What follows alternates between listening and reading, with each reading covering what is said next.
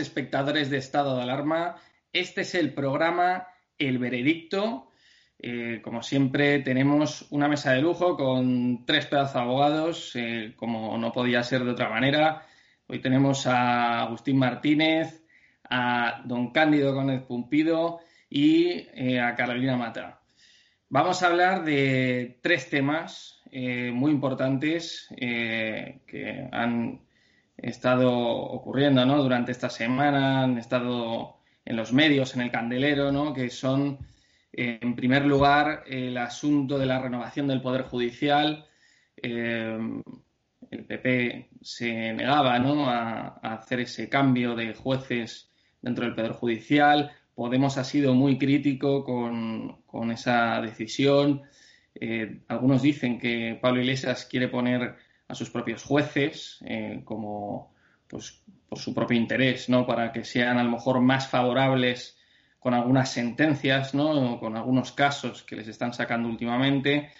También vamos a hablar de los avances eh, del caso Dina, de, ese caso tan polémico que ocurrió en el, en el seno de Podemos, que afectó al presidente de Podemos, que es Pablo Iglesias, que decían que había destruido esa tarjeta de memoria de un móvil de una colaboradora suya, de Dina Busselham.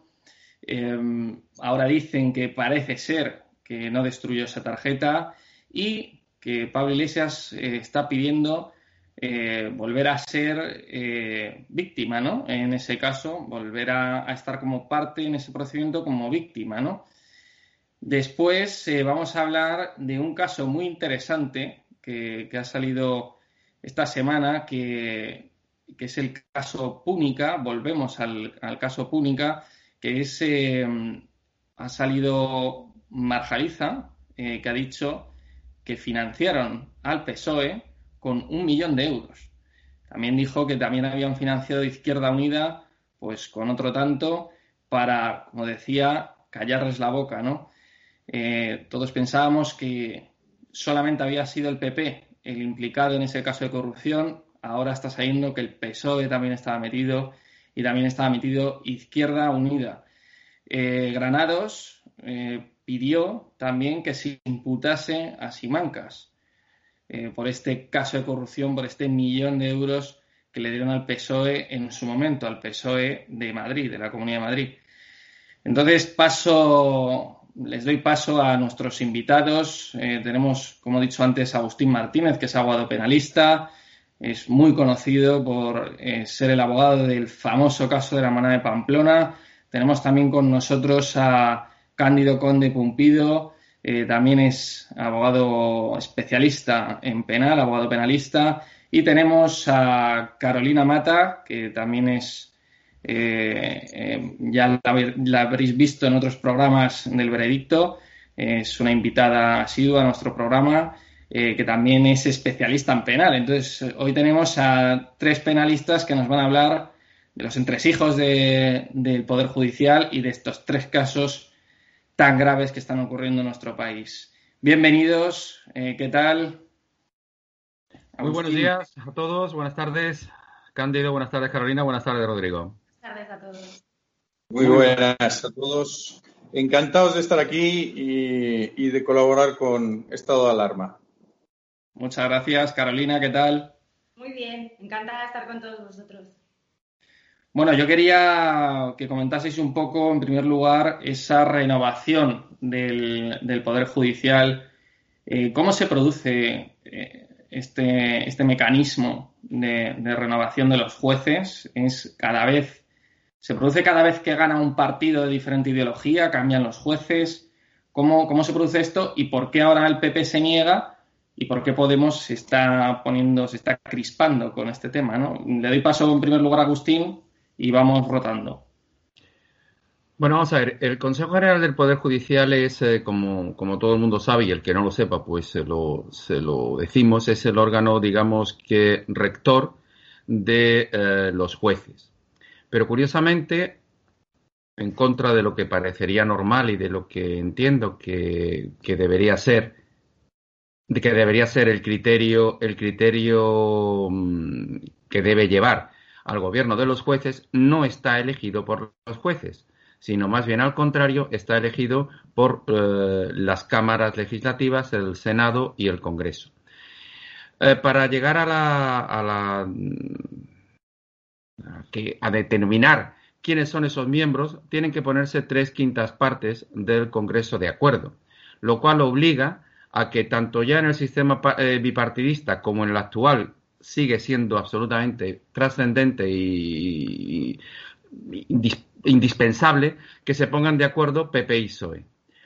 Hasta ahora lo han ido consiguiendo y se han ido poniendo de acuerdo y evidentemente, bueno, pues han tenido, digamos que ese control político del Consejo General del Poder Judicial, que como ya veremos con posterioridad, tiene una trascendencia importante en los miembros del, Supremo y miembros del, del, Tribunal Constitucional, lo cual es eh, francamente muy importante. Pero parece que ahora, eh, pues parece que el PP reacciona y vuelve a tomar una teoría que existía ya con carácter anterior que era y que se desmontó con el, primer gobierno del PSOE allá por los años 80, que fue eh, Montesquieu muerto, palabras eh, Alfonso Guerra Dixit, y a partir de ahí es eh, el control de los jueces.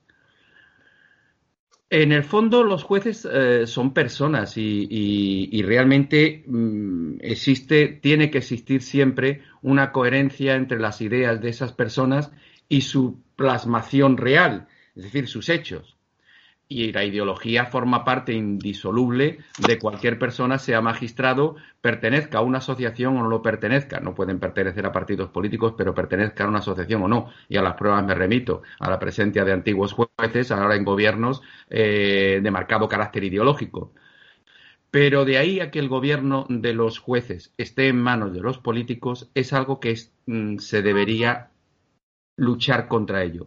Y realmente el PP en su momento luchó pero también ha tenido momentos volubles a la hora de flexibilizar ese criterio y lo ha cambiado, Gallardón lo cambió, Gallardón lo quería incluso más radicalidad en, relación al control del Consejo General de Poder Judicial y al final de lo que se trata es, ¿va a haber algún partido político que plantee realmente y seriamente ese cambio de organización, ese cambio de elección, un sistema franco-italiano en el cual efectivamente mm, una parte la elija el Congreso y el, y el Senado y otra parte la elijan los jueces?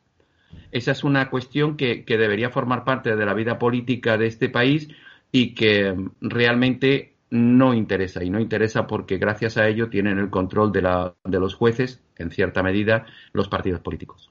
Entonces, lo que estás diciendo eh, vamos, es lo que, lo que hay en nuestro país, pero es un tema muy grave, ¿no? Que no hay una separación efectiva entre el Poder Judicial y el Poder Legislativo y el Poder Ejecutivo, ¿no? Te lo, repito, te lo repito, con 202 diputados, Alfonso Guerra dijo eh, Montesquieu ha muerto, es decir, eh, eh, ¿qué se creen estos jueces? Porque además todavía había esa especie de, de, mito o realidad que mm. los jueces en el 82 eran herederos de los jueces de, la época de la dictadura, entonces a los jueces había que reconvenirlos y había que domesticarlos y había que explicarles que la justicia emana del pueblo, pero eh, cuidadito, cuidadito que los políticos tenemos que tener siempre esa llave que eh, corte el suministro o que, em, digamos, tire de la cuerda en un momento determinado porque no os olvidéis que una de las funciones del Consejo General del Poder Judicial, más allá de la independencia judicial que existe, no confundir independencia del Poder Judicial con politización del Consejo General del Poder Judicial, pero que uno de los controles es la sanción y, la investigación a los propios jueces. Es decir, desde el Consejo se controla eso. Por lo tanto, es muy importante que nadie se salga del carril. Y cuando alguien se salga del carril, se tira de la cuerda. Le quiero dar paso a Cándido, que dé su opinión sobre este tema. Cándido, ¿tú qué opinas? Bueno, lo primero de todo, decir que el Consejo General del Poder Judicial no es el Poder Judicial, es simplemente un órgano administrativo. Es más, ni siquiera tiene eh, capacidad, no, es un órgano jurisdiccional, no se dedica a juzgar. Los que sí que donde reside el Poder Judicial es en, en los jueces, jueces inamovibles, independientes, eh, que eh, son los que ejercen esa función jurisdiccional. El Consejo lo que hace es una labor administrativa, nombramientos, em, sanciones y otros tipos de labores más organizativas, pero no como Poder Judicial.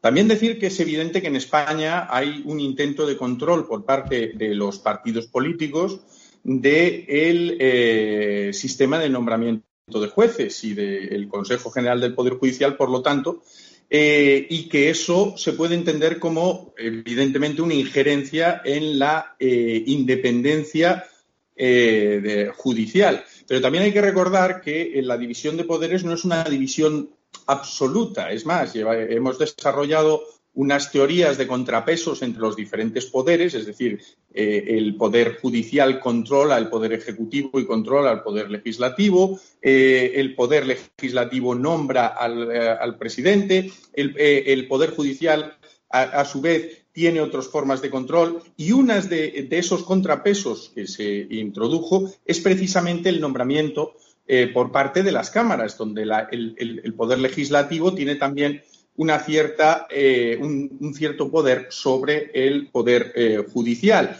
Del Consejo, que está formado por 20 miembros, 12 son nombrados entre personas que sí eh, que son a propuesta también de las, de las diferentes asociaciones, que ahora hablaremos, porque cuando se, se crea o cuando en la Constitución lo que establece es que debe de, de, de nombrarse o de renovarse cada cinco años y eh, esa renovación no coincide exactamente con la de, eh, eh, los cuatro años normales de legislatura, tanto de un poder como de la presidencia y del gobierno.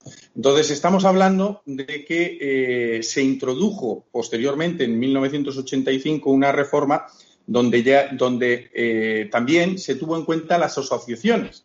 Asociaciones que eh, no en un primer momento ni siquiera se preveía su existencia, ni eh, el derecho de asociación de los jueces incluso estaba cuestionado. Con lo cual, eh, si hay un nombramiento entre jueces, por lo menos de 12 de los miembros del Consejo del Poder Judicial, un nombramiento que se hace de una terna que son las propias asociaciones las que eh, la, proponen con una serie de avales, es decir, que sí que salen de entre los jueces y sí que eh, influyen dentro de esos nombramientos también las propias asociaciones y los propios eh, jueces.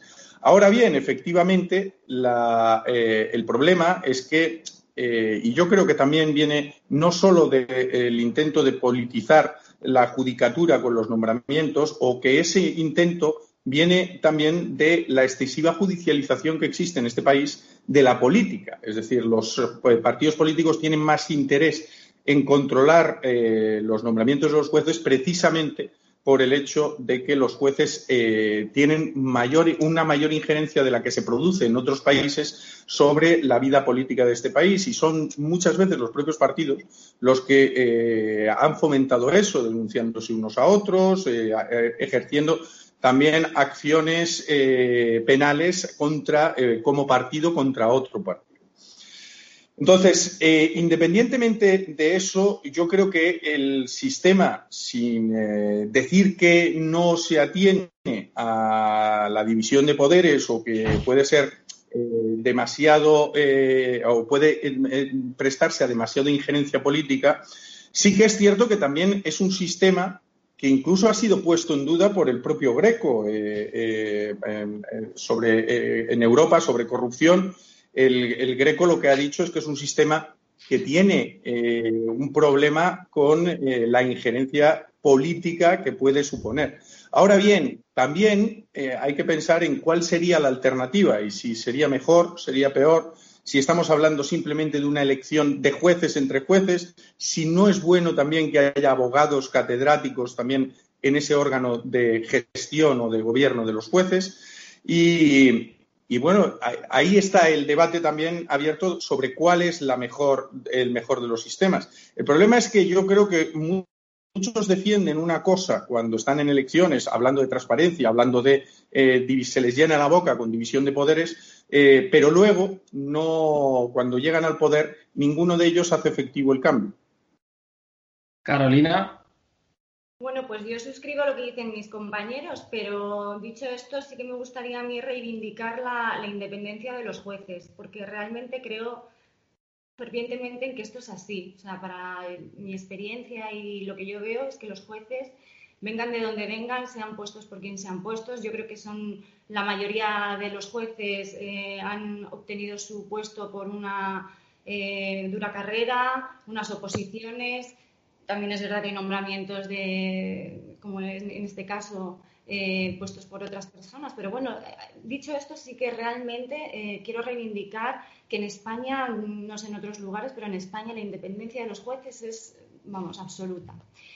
Pero sí que es verdad que dicho esto, eh, lo que está claro es que al partido, por ejemplo, Podemos le interesa y le urge que esos nombramientos sean cuanto antes. ¿Por qué? Porque ahora mismo tienen la posibilidad de poner en, las altas instancias a jueces afines a, su ideología. Que con esto no quiero decir que estos jueces vayan a hacer eh, algún tipo de injerencia en ese sentido, pero, pero a ellos les surge porque pongamos que ahora hay unas elecciones, el Partido Podemos no va a conseguir los apoyos que tiene ahora mismo, por lo tanto a ellos les surge. Y el Partido Popular, a la contra, está paralizando esto porque obviamente está clarísimo cómo, cómo está actuando Podemos. Podemos lo que quiere es lo que está pasando en Venezuela, controlar las instituciones, las instituciones y sobre todo las, las, judiciales. ¿Por, pues, ¿Por qué? Porque ahora están metidos hasta arriba de casos de, de posibles corrupciones, el partido Podemos está imputado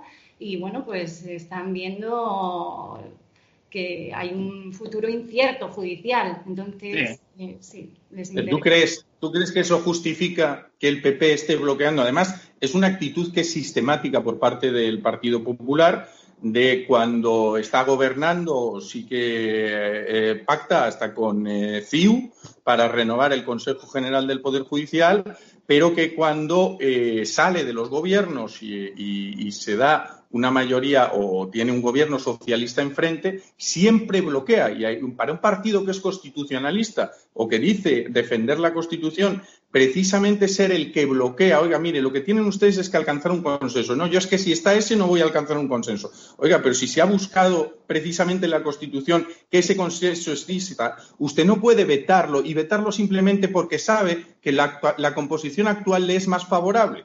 a mí eso me resulta no de partido constitucionalista, al contrario, me resulta de partido que no defiende lo, precisamente los cinco años que dicen para la renovación de la Constitución. Eh, también hay que reconocer que el Partido Popular ha sido el único partido que ha dicho o ha expresado públicamente su interés en que sean los propios jueces los que puedan eh, nombrar a, estos puestos, ¿no? Estos altos cargos. Pero ha gobernado tanto tiempo y ha podido hacer. Y yo creo que el bloqueo va en ese sentido, no tanto en el que tú dices, más en ese sentido. Vosotros estaríais partido que ha gobernado tanto tiempo y que ha estado tanto tiempo en el gobierno no puede decir que es que ahora eh, eh, el sistema tendría que haberse cambiado o que tendría que ser diferente. Haberlo cambiado tú, que estabas en el gobierno hace unos años, no, no podías haberlo cambiado perfectamente. El problema es que cuando llegan al gobierno nadie quiere cambiarlo. Solo quieren cambiarlo en la oposición. Vamos a ver, Cándido y Carolina, si os habéis dado cuenta, habéis entrado en lo que es la politización del, del, Consejo General del Poder Judicial y más que la politización en el control político del gobierno de los jueces.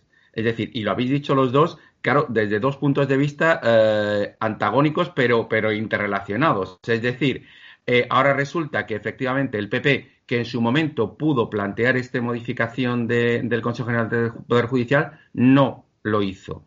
Pero también es cierto que probablemente eh, Podemos, con una fuerza política mm, escasa, quiere tener una posición en el, en, el, en el Consejo General del Poder Judicial gracias a que con ello va a seguir manteniendo que el Partido Socialista siga gobernando este país, eh, mm, que no le corresponde. Es decir, al final estáis hablando los dos de la misma moneda de diferentes caras. De lo hicieron en su momento, como lo hicieron en su momento, por ejemplo, el PNV o, o, CIU, eh, efectivamente, con una representación eh, digamos, escasa, acabaron siendo los que designaran a algún miembro del Consejo. ¿Por qué? Porque tiene que ser en consenso. Lo que no puede decir Casado es, es que yo si va a nombrar el eh, Podemos, no, no, no, no, eh, entonces no renuevo. No, mire, tendrán que decidir si uno nombra dos o nombra tres o se nombran todos de consenso. Pero lo que no puede hacer es el bloqueo por bloquear y simplemente porque yo no, no me interesa que se Cándido, Claro, pero, pero perdóname un, segundo, Cándido. ¿Eso sería tanto como decirme que vos también tendría derecho a meter un miembro en el Consejo General del Poder Judicial? Daría pie a, mí, porque tiene más representación que Podemos. Pero, entiendo, entiendo que sí, entiendo que, entiendo que todo aquel que participe de ese consenso tendrá que poder decir no, tanto que pueda nombrar a uno o no nombrar a uno, no, que los que se nombren sean todos de consenso. Claro, pero sabes que eso, eso es que no puede ser.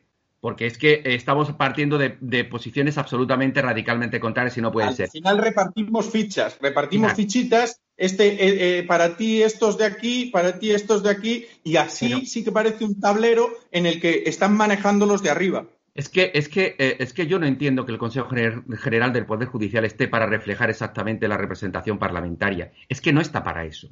Y te digo más, es que la estructura del Consejo General del Poder Judicial estaba pensado para un país bipartidista, para un país en que hubiera dos grandes formaciones políticas que alternándose en el poder fueran modificando las estructuras del, gobierno de los jueces de una manera alternativa. Cuando esto, este tablero, como tú bien decías, se ha roto y ya no existen dos fichas negras y rojas, negras y blancas, sino existen negras, rojas, blancas, a rayitas, con estrellitas, claro, esto se ha complicado mucho, porque ya para llegar a un consenso de las tres quintas partes, la situación es muy diferente y es muy compleja. Es muy compleja porque en este país estamos viendo cómo a determinadas formaciones políticas se la veta radicalmente, se la veta mediática y políticamente. porque hace cinco años con el gobierno del PP sí se pudo y sí se pudo alcanzar ese gobierno, ese, ese consenso, y sin embargo siempre que gobierna el PSOE es el PP el que se bloquea y y bloquea la institución. Vuelvo a insistir, porque yo creo que el escenario, el, tablero político hace cinco años era diferente al que es ahora y cada vez va a ser más diferente probablemente o no o se volverá a tender a un bipartidismo. No lo sé a dónde, nos llevará toda esta, toda esta, toda esta ruleta política. Pero que sí que es cierto que el planteamiento estaba hecho desde el punto de vista de pensar en una España de blancos y azules, de rojos y azules, pero más sencilla, más centrada, más PSOE-PP. Al cambiar ese escenario, ya es muy difícil que se vaya a dar un tres quintos del Congreso de acuerdo con la modificación del Consejo General del Poder Judicial, porque siempre va a haber partes que van a vetar a partes. Porque cuando hay gente que está partiendo. Agustín, todo te compraría eso si no hubiese habido ya un acuerdo, acuerdo que quedó revelado con los eh, eh, eh, WhatsApps aquellos del chat del PP, de Cosidó y demás, un acuerdo donde ya estaba renovado el Consejo General del Poder Judicial, donde el, PSOE y Podemos habían cedido incluso la presidencia para que eh, fuera el PP el quien dijera y había puesto a Marchena, y todo porque se filtró por, todos esos líos eh, que hubo, al final quedó eh, sin y por la renuncia del propio Marchena a, ocupar el puesto, al final quedó sin renovar. Eso fue hace ya más de un año de aquello, un año y medio, si no recuerdo mal. Eh, pero bueno, estamos hablando. Sí, perdona.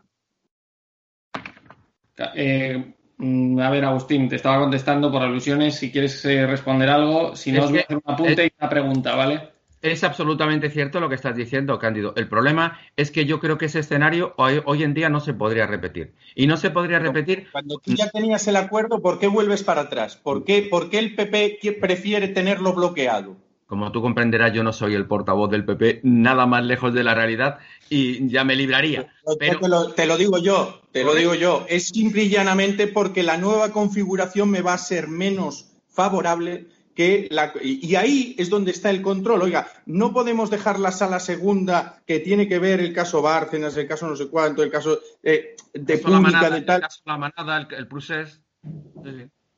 Efectivamente. No podemos dejarlo en manos de un presidente que no nos sea afín, no podemos eh, eh, dejarlo en manos de, jueces que no, que no podamos controlar. ¿Es, esa la, verdadera situación en la que vive el PP? El, tema es, o sea, estoy de acuerdo con vosotros, pero está claro que, por ejemplo, en este caso Podemos o el Partido Socialista también, ya por, incluir a todo el gobierno eh, social comunista, eh, lo que quieren es impunidad, ¿no? Al intentar eh, esto meter mano en el tema del Consejo General del Poder Judicial y poner sus propios jueces. Es decir, Podemos quiere eh, empezar a poner sus propios jueces para poder llegar a controlar el Poder Judicial y de esa manera tener mayor impunidad. Es lo que Carolina. Es lo que parece ser que lleva haciendo el PP y que, no y que pretende que no, se, que, no lo puede hacer Podemos. Pero, pero, Cándido, vamos a, poner las cosas encima de la mesa. El Partido Popular, por muchas historias que haya tenido, es un partido moderado.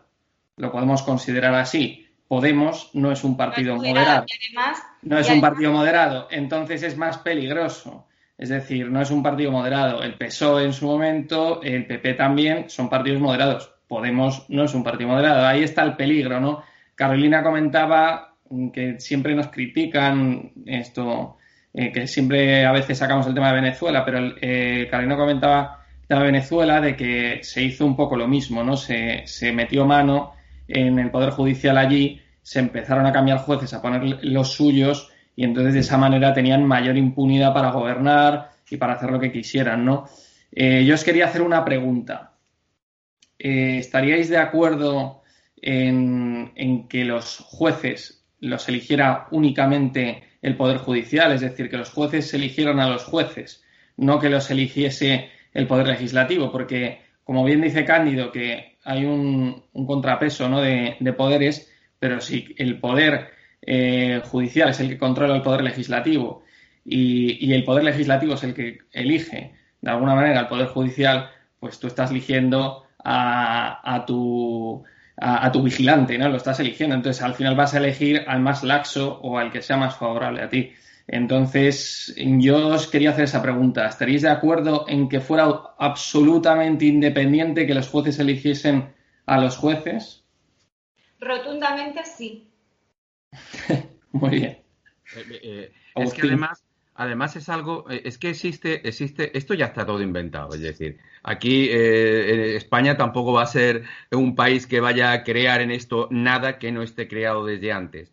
Existe un sistema mixto que es bastante coherente y lógico, que es de los 21 miembros del, Consejo General del Poder Judicial, los 12 que representan a la magistratura que sean elegidos por los jueces y los otros 8 que son personas de reconocido, prestigio que sean eh, elegidos por eh, las cámaras, cuatro por el Senado y cuatro por el Congreso. Eso sería un sistema perfectamente mixto, perfectamente admisible y que permitiría que desde la fuerza, desde las organizaciones políticas se tenga acceso al, Consejo General del Poder Judicial, al control de la Administración de Justicia, pero también que las 12, los 12 magistrados sean elegidos. Además, mm, tampoco nos vayamos a equivocar. Pero ahí, ahí entramos en el problema de las asociaciones. Y es que las propias asociaciones parten de, un, de unos posicionamientos que tienen un posicionamiento ideológico también. Es decir, Jueces para la Democracia se entiende progresista, la asociación, la APM, se, entiende conservadora, con lo cual ya partimos de eh, que esas mismas asociaciones, que son las que también proponen y las que también eh, eh, intervienen en el, proceso de nombramiento, se, se, ven ya en sí mismas y en su propio en su propia idiosincrasia politizadas. Con lo cual, desde, desde el momento en el que está controlado también el nombramiento por las propias asociaciones, o, porque también influyen, y cada una parece colgar de algún partido político también, entonces ahí es donde nos encontramos nuevamente con un problema de politización. Cuando hablamos de elegir a los jueces que fueran ellos mismos los que se eligieran, primero, yo eh, creo que efectivamente hubo un miedo a que fueran elegidos por los jueces en aquel gobierno socialista, que es lo que llevó en el 85 a cambiarlo, porque efectivamente eran jueces que venían mayoritariamente de una época eh, y habían obtenido su carrera o, habían desarrollado su carrera durante el franquismo.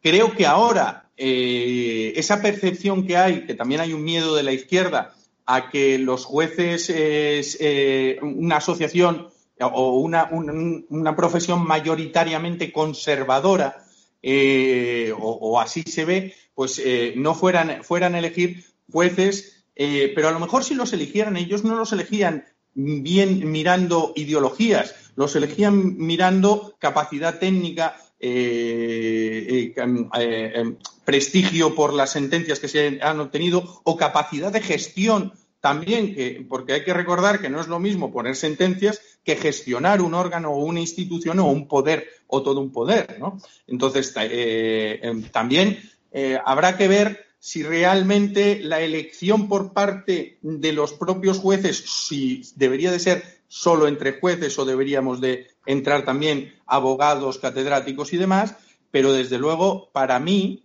eh, no hay un sistema absoluto eh, que vaya a, dar eh, frutos de independencia inmediatos y creo que puede llegar a entenderse que, un sistema mixto, como decía Agustín, puede ser apropiado sin perjuicio de que luego entiendo que se ha viciado en muchos sentidos lo que, en su, eh, eh, eh, lo que pretendía la Constitución, precisamente que ese órgano garantizase la independencia de los, de los jueces, porque lo que la impresión que da al público en general es completamente la contraria, la de órgano politizado que permite la injerencia en el Sí, a mí me gustaría resaltar que, a diferencia del Partido Popular, eh, lo que está muy clarísimo es que eh, tanto Partido Socialista como, Podemos tienen muy poco respeto por las instituciones. Y lo vemos en, dos, en dos casos. El primero, ¿cómo es posible que una ministra de Justicia pase directamente a ser fiscal general del Estado? Eso es eh, lo más contrario a la transparencia, a la independencia y al poco respeto que tienen por las instituciones. Eso por un lado. Y en segundo, el Partido Podemos eh, públicamente siempre eh, critica las resoluciones judiciales que le son contrarias. El resto de partidos lo que dicen pueden decir no comparto esta resolución judicial, pero respeto. Eso siempre. Pero es que Podemos no. Hasta el punto que el Consejo General del Poder Judicial tuvo que emitir un comunicado diciéndole a Pablo Iglesias que por favor tuviera premura y un poquito más de respeto a la hora de manifestarse públicamente eh, respecto a resoluciones judiciales. tenemos este, este, panorama. Por lo tanto, yo comparto, comparto, en cierto modo, el bloqueo del Partido Popular, porque efectivamente estamos en un escenario muy peligroso. Es muy peligroso. Cándido, Cándido eh, tú en eso tendrás algo que decir, ¿no? Porque esto creo que recordar que, que tu padre apadrinó, ¿no? De alguna manera, a la nueva fiscal general del Estado. Pues yo te digo, mira, en relación con la Fiscalía, el primer problema que tenemos es la propia institución y cómo está configurada. Es decir, el problema es que el fiscal general es poco más que un eh, secretario de Estado del ministro, del ministro de Justicia, porque eh, por mucho que lo llames Ministerio Fiscal y tenga categoría de, ministro del fiscal general prácticamente, pero no, eh, el problema es que no tiene una independencia económica. Todos podemos entender perfectamente que si no tenemos independencia económica no podemos hablar de independencia. Aquel que depende de que papá y mamá le paguen la casa, le pague los gastos, evidentemente independiente no es, por mucho que viva solo. Aquí nos pasa eso. Si el fiscal general tiene que ir al ministerio porque no tiene ni siquiera un presupuesto propio a ir pidiendo dinero, cada vez que tiene que ir a pedir dinero, tiene que estar eh, negociando con esa, especie de negociación que parece que hay en todo, bueno, pues yo te doy esto, pero dame esto otro. Con lo cual, eso no puede eh, dar una institución independiente en ningún caso. Y creo que es uno de los grandes problemas que tiene la institución, el depender de eh, las cuentas y del dinero que le da papá desde el Ministerio de Justicia. Eh, además, eh, por mucho que se ha intentado y se renovó el estatuto del Ministerio Fiscal para eh, que la elección del fiscal general también viniera refrendada por otros poderes del Estado, cesase cuando cesaba el gobierno y se diesen otra serie de imposibilidad de cese si no era por unas causas tasadas, bueno, eso efectivamente te da una cierta independencia, pero sin la económica no te sirve de absolutamente nada. Y es otro de los problemas graves que yo entiendo hay en, en cuanto a la injerencia política dentro, porque claro, quien ejerce las acusaciones y quien eh, eh, luego dice si se acusa o no se acusa a determinada persona, sin perjuicio de las acusaciones particulares, es el Ministerio Fiscal, que mm, eh, las acusaciones particulares muchas veces no están presentes cuando hay un secreto de sumario, cuando hay cuando en, el, al inicio de las, de las actuaciones, con lo cual ahí eh, es el Ministerio Fiscal el que dice si se archiva, no se archiva, o pide que se archive o que no se archive eh, en función de los intereses que puedan tener. Y si no son intereses, y si no estamos hablando de, eh, independencia, pueden ser intereses políticos. Y por lo tanto, eso es algo que tenemos que modificar y que cambiar cuanto antes. Vamos a ir cerrando este bloque. Agustín, rápido lo más rápido posible, eh, eh, hacerle dos puntualizaciones a, Cándido y la voy a hacer eh, en orden inverso. Ah, voy a empezar por donde has terminado. Yo es que Carolina no te ha dicho o no ha entrado en, el mm, trasfondo de la condición de fiscal general, que es lo que tú has respondido por donde tú has venido a salir. Aquí hay una cuestión, claro, aquí hay una cuestión que es bastante más sencilla que todo eso. Es un absoluto un nombramiento impropio que la fiscal, que la persona que ha sido ministra de Justicia pase a ser fiscal general del Estado, porque al fiscal general del Estado, entre otras cosas de menor importancia, se le debe presumir la independencia. Y alguien que ha formado parte de un gobierno, pues deja de serlo por el mero hecho de que ha formado parte de una organización colegiada y que evidentemente demuestra por afinidad una ideología es propio de una república bananera o de una república bolivariana, más allá de quién le dé el dinero, del presupuesto que tenga o deje de tener. Es que yo no estoy hablando de la figura del fiscal general del Estado, sino estoy hablando de la figura representada por esta señora que entiendo que no es digna de ocupar este cargo y no por su propia dignidad, que seguro que la tiene y no voy a entrar en ello, sino por su condición de anterior ministro de Justicia y que formaba parte de un gobierno y, además que además acreditaba de forma bastante vehemente su condición ideológica. Eso la incapacita más allá de otras cuestiones personales. Y por efectivamente lo que, me lo que me decía Raquel, efectivamente iba más enfocado a la persona. Eh, pero claro, me iba por el discurso de no solo hay que serlo, sino parecerlo. El problema es que Dolores Delgado no puede ni siquiera parecerlo, porque la propia institución ni lo es. Es decir, hablar de eh, que el fiscal general tiene que parecer independiente cuando ni siquiera es independiente la institución y la institución ya eh, hace aguas por, desde, desde, las bases, pues evidentemente. Yo soy, como sabes, Agustín, fui también uno de los grandes detractores del nombramiento eh, como fiscal general eh, de, Dolores Delgado. No me gustó. Eh, yo habría cogido, además, después de los problemas que también había tenido como ministra, el caso Villarejo y demás. Y eso que a, Lola Delgado, pues la, conozco personalmente, ha trabajado con mi padre y, y fue padrino de ella, pero creo que fue un error nombrarla. Eh, fiscal general y que eh, probablemente se habría podido hacer un mucho mejor nombramiento que ese y que en cualquier caso iba a estar siempre cuestionado solo por el hecho de haber pertenecido al gobierno. Pero no es la primera. no es la primera vez que un ministro ha sido fiscal general también. Créeme, créeme una cosa, no existen los errores, existen decisiones políticas tomadas con carácter y con, eh, con un objetivo perfectamente claro y Dolores Delgado no es un error del gobierno. Es una decisión política. Una decisión política absolutamente, absolutamente clara y con una finalidad extrema, que es el control y la ideología. Estoy, muy enfadado después de, oír ayer, después de oír ayer que la Fiscalía General del Estado iba a perseguir padres por delitos de abandono de familia. Es decir, un padre preocupado por el hecho de que su hijo pueda perder la salud, que precisamente lo que está haciendo es ocuparse de su propio hijo, dices que le vas a abrir diligencias penales eh, eh, por abandono de familia. Me da, que quieres hablar de tu libro.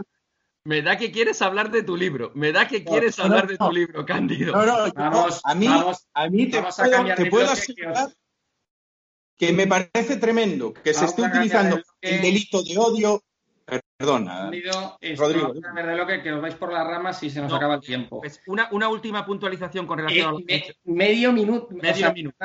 Medio minuto. Tú hablabas antes de los jueces. Los jueces, claro que tienen ideología. Claro que la tienen. Son personas normales y corrientes. Son personas que, eh, que han aprobado una oposición, pero que son mm, más centrados, más de derechas o más de izquierda. La cuestión no está en que sean hombres políticos o que tengan ideas políticas, sino en que no haya un control político sobre ellos. Eso es lo que hay que luchar y contra lo que hay que luchar. Y cuando tú hablabas de las asociaciones y la trascendencia de las asociaciones, lo, lo grave en este país es que para la mayoría de los ciudadanos solamente hay una asociación, que es Jueces para la Democracia, porque es a la única que vemos a sus representantes en todas las tertulias, en todos los programas, hablando y dando sus opiniones. El resto de las asociaciones forman parte marginalmente del acceso a los medios de comunicación. Y curiosamente, Jueces para la Democracia tiene una representación bastante más inferior de la que realmente le corresponde para su trascendencia mediática. Esa es una de las claves. Eh, terminamos este Es un gran triunfo de jueces de la democracia, también he de decirlo. ¿eh? El, eh, que siempre esté representada y siempre la estén llamando. Recuerdo que fue una asociación creada de la que fue portavoz mi padre y su presencia en los medios a mí me parece, me parece que es una, algo, algo que se ha ganado a pulso durante años. Agustín, Agustín, Cándido, es que simplemente es que esto no se puede. Cambiamos que tenemos que hablar de otras cosas que también son importantes. Eh, empezamos con otro bloque que quiero que comentéis, eh, que es el tema del caso Dina, de los avances del caso Dina, ¿vale? Eh, Pablo Iglesias pide volver a ser víctima en ese procedimiento. decía el diario El Mundo que pide que se valore el escrito de la policía eh, que atribuye a una empresa de recuperación los desperfectos visibles en la memoria digital, eh, la tarjeta, la mencionada tarjeta de memoria de Dina Busselham. Eh, ¿Cómo veis este asunto? ¿De qué os habéis podido informar? ¿qué, ¿Qué, opináis de todo esto? Pues Empezad con libertad, Carolina. Sí. El próximo día 10 está citado para declarar el señor Calvente, que era el jurista de, Podemos. Y bueno, pues eh, parece ser que puede cantar por soleares. Y yo que Pablo Iglesias me sería más prudente en ese sentido y esperaría porque aquí hay bastante por, ver y, creo que se pueden levantar bastantes cosas en su contra. Entonces yo, yo que Pablo Iglesias eh, sería más prudente. Efectivamente, se va a encontrar con un problema el día que venga a declarar su ex asesor jurídico, además con todo ese lío de si a él lo habían echado y lo habían denunciado también precisamente por eh, un delito de un acoso sexual, si no recuerdo mal, y que él eh, incluso ya ha dicho públicamente tener una animadversión contra Podemos eh, bastante grande porque le han destrozado la vida o decía él que le habían destrozado la vida, con lo cual habrá que cogerlo también Cándido, también hay que entender que si es una imputación eh, falsa, es que es muy grave.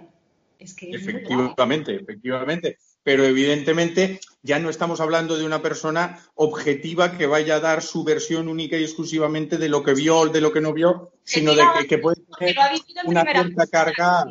Es que es una, es una pieza clave. Es que ha vivido el trasfondo del asunto en primera persona.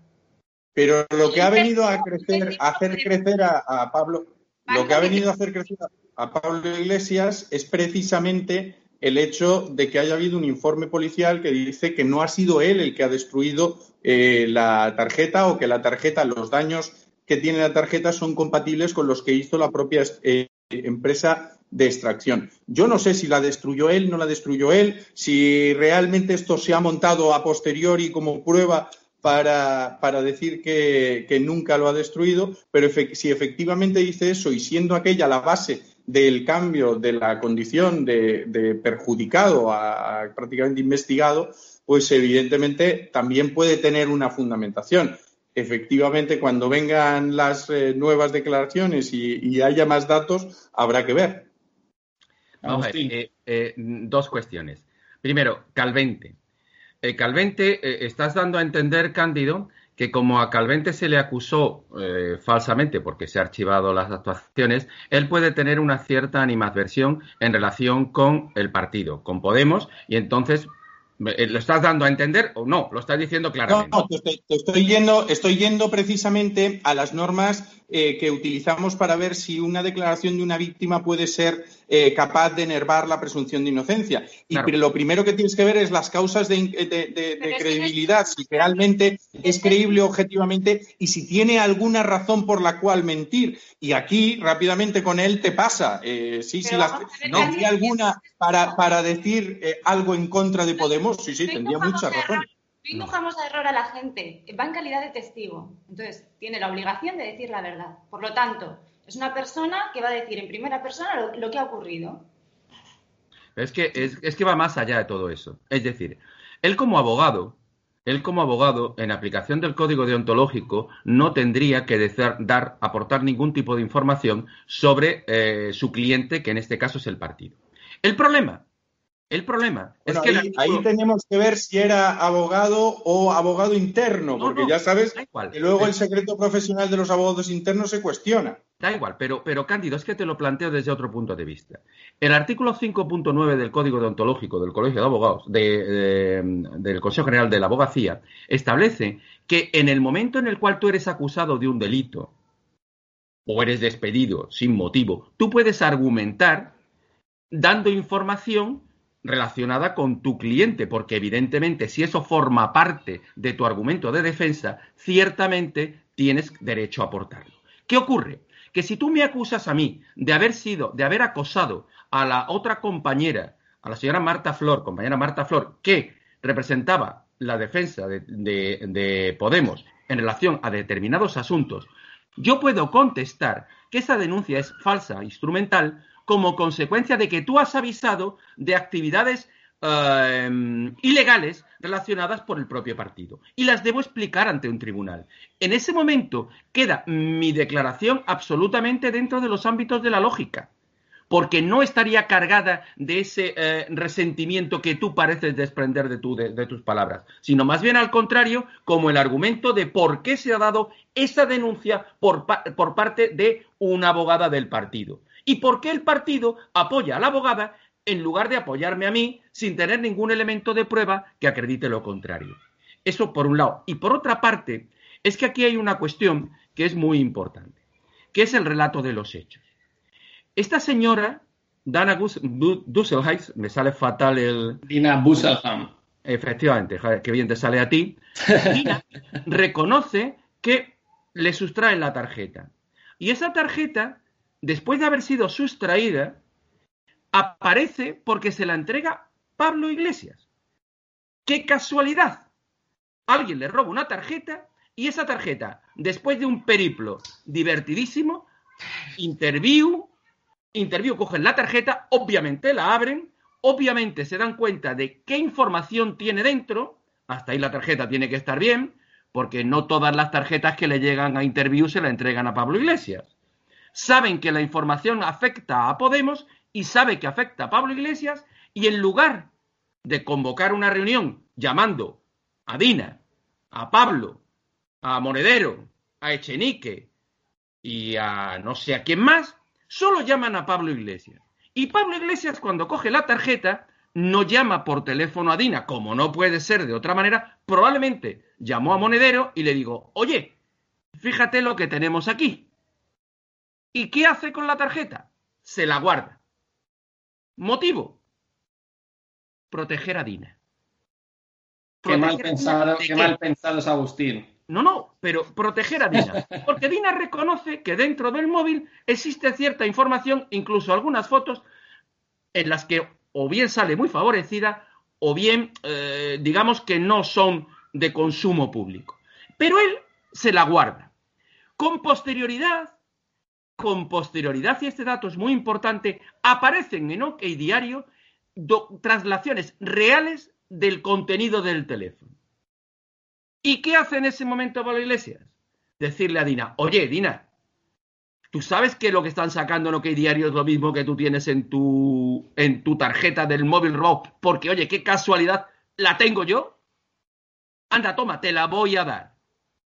Dina va a declarar y cuando Dina declara, más de 18 veces en su primera declaración, en la que no, todavía no es directora de últimas noticias, todavía no está suficiente. Última hora, la última, última hora. perdón, todavía no está suficientemente recompensada, dice constantemente que ella nunca pudo recuperar el contenido de la tarjeta y que se la entrega a una empresa para que lo recupere. Pero cuidado, Pablo sí la tenía con contenido. Después se pierde el contenido. ¿Que tú no puedes achacar la responsabilidad del delito informático a Pablo Iglesias? Por indicios ya te digo yo que sí. Por indicios ya te digo que sí. Y luego el, cambio de Dina y, eh, el cambio de Dina de, decir después, no, mire, es que yo sí que pude acceder brevemente y tal, para intentar decir que no, que no había conmigo, Estarás de acuerdo conmigo que Dina no es lo suficientemente inteligente para engañar a un juez como García Castejón. Va a ser que no. Suena todo puede raro, desde luego. Bueno, me, yo, eh, perdona, es que tú dices que suena raro. Para mí suena delictivo. Para mí suena profundamente delictivo. Y para mí me parece una absoluta tomadura de pelo.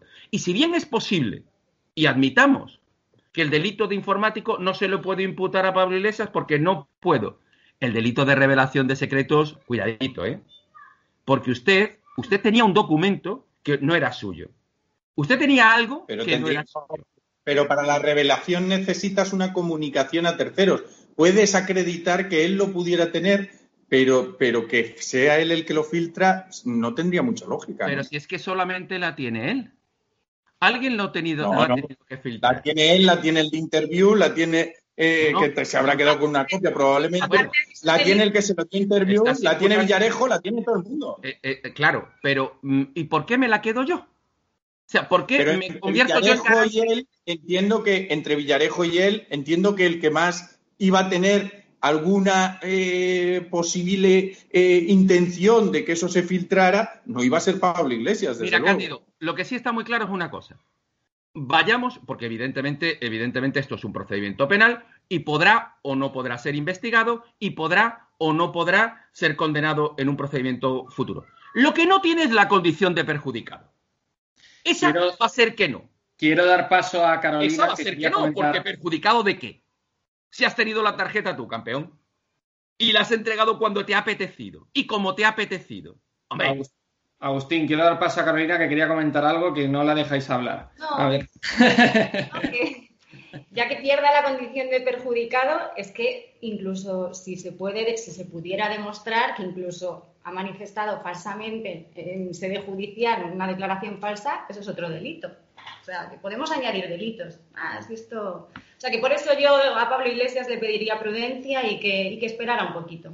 Y esto en relación también con lo que tienen en el juzgado 42, en Plaza de Castilla, ¿eh? Esto van los dos conectados. Bien, eh, se hace, se está haciendo tarde, así que quiero que cambiemos al último bloque eh, que creo que es muy, muy interesante, que es el tema de la púnica, eh, que han salido pues unas informaciones esta semana. Eh, Marjaliza dijo que financió al PSOE con un millón de euros. Eso mm, ha levantado el cinismo, ¿no? Otra vez que tuvo en su momento el PSOE de acusar al PP en Madrid por el tema de la corrupción de la púnica y parece ser que ellos también estaban metidos ahí en el ajo. Entonces ha habido pues un cinismo ¿no? por parte de estos partidos, que no solamente era el PSOE, sino también Izquierda Unida, que parece ser que también se benefició de ese dinero. Esto, pues ha habido un cinismo, ¿no? Durante todos estos años que han estado achacando al PP ese caso, y han estado machacando con la púnica, con la púnica, y ahora, pues, han cantado y han dicho que le han financiado al PSOE con un millón de euros. Y Granados ha pedido que se impute a Simancas. Entonces, eh, quiero que comentéis este caso, ¿cómo lo veis vosotros? Bueno, yo... Carolina, sí. Me gustaría decir que no es que Marjalita lo haya manifestado, sino que también ha aportado prueba documental, como libros contables, en los que se acreditan esas mordidas. O sea, que no solamente son mm, declaraciones de una persona, sino que hay un indicio de prueba también. Claro. Mira, Marjariza, Marjariza probablemente es un personaje de lo más despreciable que puede existir a día de hoy eh, en este país por sus comportamientos. Personalmente será el hombre un padre de familia encantador y ejemplar, pero ha acreditado tener comportamientos muy poco lícitos. Una persona que dice, eh, parafraseando a Juan March, que el hombre que no tiene precio no vale nada, ya per se significa exactamente cuál es el, mm, valor moral de este, de este señor. Yo, mm, yo lamento mucho que cuando, cuando alguien en, un proceso de corrupción eh, salta un proceso de corrupción eh, y como dicen o como se dice vulgarmente te cogen con el carrito de los helados, ese es el momento en el cual tú tienes que poner encima de la mesa todo lo que tienes. Que Marjariza salga ahora descolgándose con que le ha dado un millón de euros al PSOE y 100.000 a Podemos, pues la verdad, o a Izquierda Unida, la verdad, eh, me resulta algo así como el, pataleo de última hora, ahora querer embadurnarlo todo más. Si lo hubiera dicho en el primer momento, me lo hubiera creído. La financiación ilegal es uno de los problemas que existe en este país y afecta a todos los partidos políticos, en todos los sitios. Si quieren, los seres no son más que una forma de financiación ilegal indirecta. Es exactamente todo. No, habrá partidos que no estén afectados por financiación ilegal. Acabas de decir que todos los partidos están afectados por financiación ilegal. Te digo que la financiación ilegal es un problema que afecta coyunturalmente o estructuralmente a la política de este país. No te, no te digo exactamente en qué medida, no te digo en qué forma, pero es un problema a resolver y es un problema en el que se tienen que sentar y resolverlo. Pero a los dos grandes partidos les ha afectado desde Filesa hasta los seres, pasando por, por todo lo que, todo la retaíla de procedimientos que afecta al PP ahora mismo. Insisto, las declaraciones de Margarita ahora son cuando menos, cuando menos políticamente interesadas y no entraría en ese mm, en esa dinámica, pero que se investigue. Es, interesante este tema porque es cierto lo que tú has comentado, ¿no? Que es un problema coyuntural que tiene la política. Yo creo que estructural, estructural más que coyuntural. Estructural, sí, eh, sí, un problema estructural que tiene la política en nuestro país, ¿no? Y es que, era el modus operandi, ¿no? Eh, que se llevaba repitiendo desde la época del franquismo, ¿no? En, la política. Entonces se heredó eso en la transición y yo creo que, mm, eh, bueno, sí, que, es un problema, pero no había, yo creo que en su momento, conciencia delictiva, ¿no? Comentaban que en su momento, pues se actuaba de esa manera. A lo mejor tú ibas a un banco y el banesto a lo mejor te financiaba la campaña de CIU o tal. Entonces, eh, no había una conciencia delictiva ¿no? en, ese tipo de, actuaciones. Ahora mismo, claro, ha saltado todos los temas de, todas las corrupciones y demás, y ahora mismo, pues como dices, la han pillado con el carrito de verdad y se han dado cuenta, han caído del guindo, ¿no? Han dicho, estaba haciendo algo mal. Entonces, bueno, Cándido, cuéntanos tu opinión. Yo te digo, para mí, efectivamente coincido con Agustín en que es un problema, eh, eh, yo te diría más incluso que estructural. Es un problema tanto estructural como cultural, que allí además donde eh, cualquier partido, venga de donde venga, toca poder, eh, ya sea en un ayuntamiento, ya sea en una diputación, ya sea eh, en una comunidad o en el gobierno central, acaban todos cayendo precisamente en los mismos problemas. Incluso algunos sin haber llegado a tocar poder tienen problemas ya de financiación irregular, con lo cual imagínate. Eh, y hablo tanto de Podemos como de Ciudadanos, como de Vox, como de todos los partidos eh, que se generan. Desde luego, si eh, cogiendo también con pinzas la, declaración que haya podido hacer y te recordando que es un coimputado, que es un coimputado, digamos, poniendo el aspersor a ver a cuántos más al pico, estamos hablando de que si efectivamente eso se ha producido, eh, evidentemente que tendrás que imputar. Se ha salido, mm, Cándido. Sí. Ahora. Ahora a ver. Cándido, bueno, hemos tenido un pequeño error técnico. A ver. Bueno, eh, Carolina, ¿quieres seguir tú? No, sí estoy de acuerdo que cuando algo huele mal, eh, para eso está la justicia y para eso están los tribunales. Hay que investigar y me parece correcto, igual por un lado que por el otro. Yo no pongo la mano en el fuego por nadie y lo, que tenga avisos de, delito tiene que investigarse. Cuando el río suena, algo lleva, ¿no? Eh, Cándido, continúa, por favor. Sí, perdóname, pero... Un problemilla. había habido un problema. Lo que digo o lo que venía diciendo es que entiendo que tendrás que imputar a quien sea y tendrás que investigar eh, hasta sus últimas consecuencias. Pero, eh, pero siempre, y siempre y cuando teniendo en cuenta que esa, antes hablaba la compañera de una, de una prueba documental. Bueno, sí, pero son un poco esas pruebas documentales autogeneradas que la puedo haber generado entonces o la puedo generar ahora, con lo cual también hay que cogerla con su... no estamos hablando de un certificado. Habrá, habrá que verlo y habrá que analizarlo todo, pero si ha habido corrupción, por supuesto, que se investigue y que se persiga. De hecho, de hecho, uno de los puestos más importantes que podía haber en este país era ser delegado de urbanismo de un ayuntamiento. Eso te aseguraba maravillosas prebendas, obtención de pisos en el mejor de los casos a buen precio. Ahora no, ahora no quiere ser delegado de urbanismo absolutamente nadie porque todo lo que puedes tocar te puede salpicar. el piso tiene rejas, el piso que te pueda tocar. Efectivamente, el piso acaba teniendo rejas y control de seguridad 24 horas al día, pero además con limitaciones. Portero, 24 horas. Tienes portero, 24 horas. Entonces, es verdad que eh, en este país hay que en este país eh, eh estábamos hablando y por, por, intentar hilar una cosa con la, con la otra. La administración, tienes, que ir, terminando, Agustín. Termino rápidamente. La administración de justicia, la financiación de partidos políticos. Hay muchas cosas en las que las organizaciones deberían ponerse de acuerdo y deberíamos intentar hablar de una especie de refundación democrática que nada tiene que ver con el sistema o lo que plantea Podemos, que es un cambio constitucional, un cambio absolutamente radical pero sí habría muchas cosas en las que este país deberíamos ponernos de acuerdo para cambiar las bases del sistema. Bueno, pues muchas gracias a los tres, eh, Agustín, Cándido, Carolina, muchas gracias. Eh, la verdad es que ha sido un placer, es un privilegio eh, que podáis dar vuestra opinión, que los espectadores, que el ciudadano medio, que, no, no, es especialista en derecho y saben, pues la mayoría de la gente sabe poco, o nada de, leyes o de derecho, porque lo ven a lo mejor un poco enrevesado, pues que podéis estar los tres para explicar esto a todos y que todos nos enteremos bien de estos pues, tres casos que, de los que hemos hablado, ¿no? Así que, Agustín, quería decir una última cosa. Antes de terminar, antes de terminar Cándido, Carolina y yo estamos a tu entera disposición por si la fiscal general, después de las manifestaciones que has hecho, te imputa algún delito por no llevar a los niños al cole Estamos a tu entera disposición. Los niños tienen 5 y 3 años, 5 y 3 años, con lo cual no están dentro de la edad eh, en la que es obligatoria la escolarización, pero no cuento con vosotros porque vamos a montar una asociación, me parece aquí, para, defender a padres. Los caminos de la Fiscalía son inescrutables, pueden llegar a cualquier aspecto. bueno, muchas gracias a los tres. Y bueno, a vosotros, espectadores de Estado de Alarma, este ha sido el programa El Veredicto. Hemos tenido con nosotros a Agustín Martínez, a Cándido Conde Pumpido y a Carolina Mata.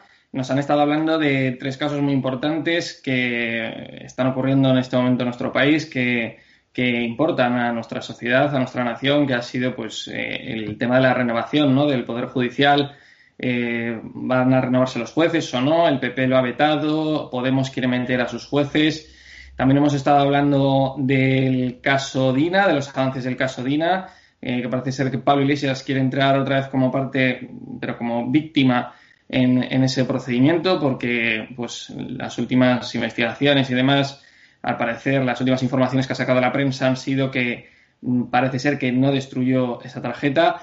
Eh, también hemos hablado de, de, la Púnica, del caso Púnica, ese gran caso de corrupción del PP en Madrid, eh, que parece ser que está salpicando también al PSOE Izquierda Unida después de unas declaraciones de Marjaliza que dijo que, pues, que había dado un millón de euros al PSOE y que pide, ahora están pidiendo que se impute a, Simancas en este caso. Entonces, bueno, estos tres casos nos los han estado comentando nuestros tres especialistas jurídicos. Así que muchísimas gracias por habernos visto. Un saludo a todos y viva España.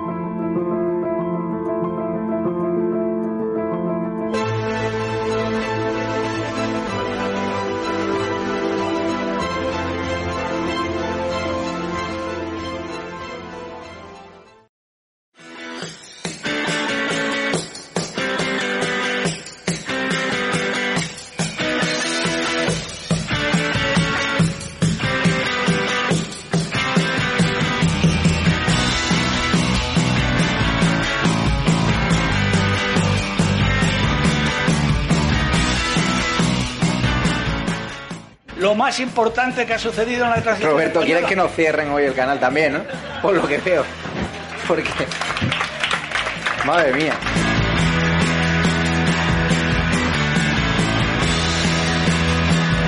Mi obsesión, y lo digo abiertamente, es expulsar a esta gente del gobierno. Mientras que no los expulsemos, España seguirá siendo el peor país en gestionar una pandemia, el peor país en una crisis económica, el peor país. Y la única forma que tenemos de evitarlo es echar a esta gente.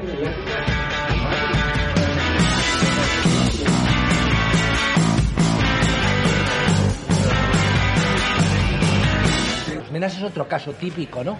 Y en aras, en aras de, de la bondad y de la hermandad entre los pueblos y pues se permite un tipo de cosas que no tendrían por qué permitirse, pero es el país que tenemos.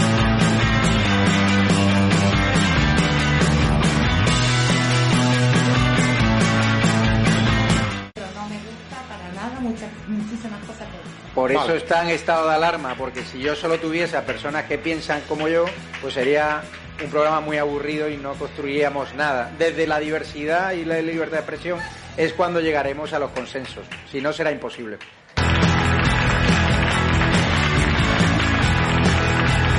Y yo lo que veo más grave de este país, aparte de la política, la economía, etcétera, es la actitud de la gente. Yo veo una actitud de la gente, con todo el respeto, depresiva, una actitud de gente que no sabe dónde esconderse, una actitud de gente que hay un problema y tiene miedo a explicarlo, una actitud de gente que en el fondo los que hemos hablado mucho de Cataluña parece a veces la frase que ya se hacía en Cataluña que en Cataluña no hacía falta políticos, hacía falta un autobús de psiquiatras. ¡Viva España!